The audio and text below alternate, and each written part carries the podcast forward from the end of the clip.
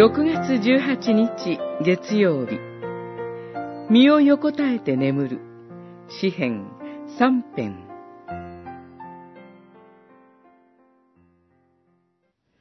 身を横たえて眠り。私はまた目覚めます。主が支えていてくださいます。いかに多くの民に包囲されても決して恐れません。三編六節。七節。この詩人は、主よ、それでもあなたは私の盾、私の栄、私の頭を高く上げてくださる方、と歌っています。この時、彼の周りには多くの敵がいて、その数が増え続けていました。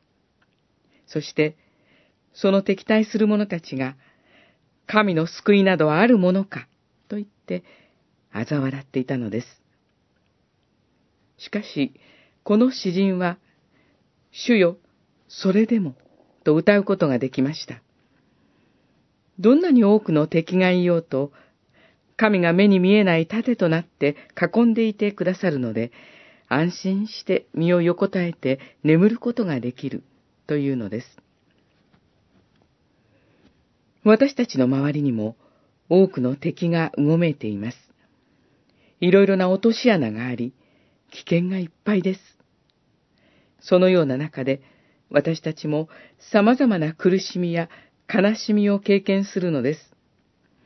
時には、神は本当に救ってくださるのだろうかという思いに駆られるほど苦しむこともあるでしょう。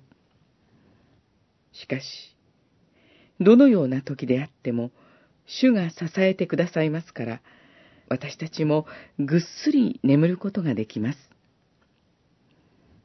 この緊張の多い世の中にあって、それができるのは、信仰の大きな恵みなのです。